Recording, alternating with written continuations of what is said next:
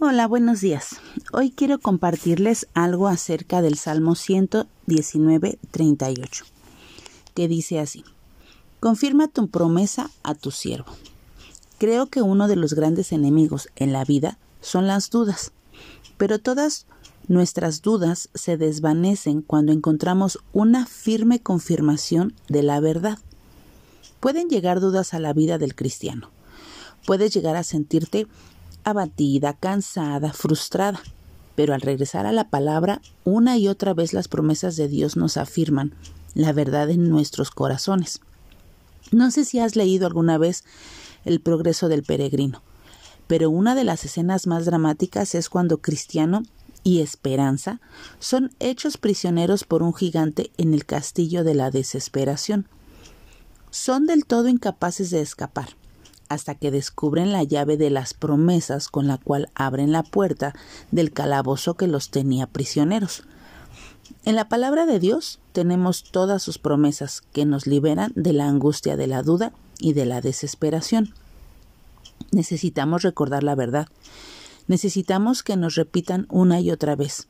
Necesitamos ponernos a nosotras mismas bajo la influencia de las escrituras para que la palabra de Dios confirme en nuestros corazones su bondad y que nuestras dudas se desvanezcan como la niebla de la mañana cuando sale el sol. Esta porción del Salmo 119 expresa esa urgencia. Todas las estrofas de la sección empiezan con una letra del alfabeto hebreo, que es usada para formar de forma imperativa los verbos que de ahí el autor elige estos imperativos para iniciar cada frase han sido enséñame, dame, dirígeme, inclina, aparta, confirma, quita, dame. Sus palabras muestran la urgente necesidad de una salida a todas nuestras ansiedades. Así que hoy, como el salmista, ¿por qué no le pedimos juntas a Dios que haga su obra en nosotros? Porque necesitamos desesperadamente que Él nos guíe, que nos enseñe y que nos dirija. Tan solo bajo el poderoso cuidado del buen pastor, nuestra alma será reconfortada. Pero necesitamos recordarlo continuamente. Sabes, la inercia humana ante las dificultades siempre es intentar hacer todo lo que está en nuestras manos para ayudarnos a nosotros mismos. Los discípulos en medio de la tormenta sacaban con sus manos el agua para lograr que su barca continuara a flote.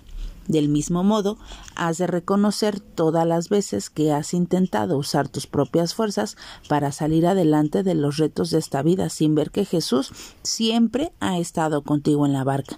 Así que, ¿por qué hoy no dejamos de luchar por nosotras mismas y clamamos al Señor por su socorro y por su intervención?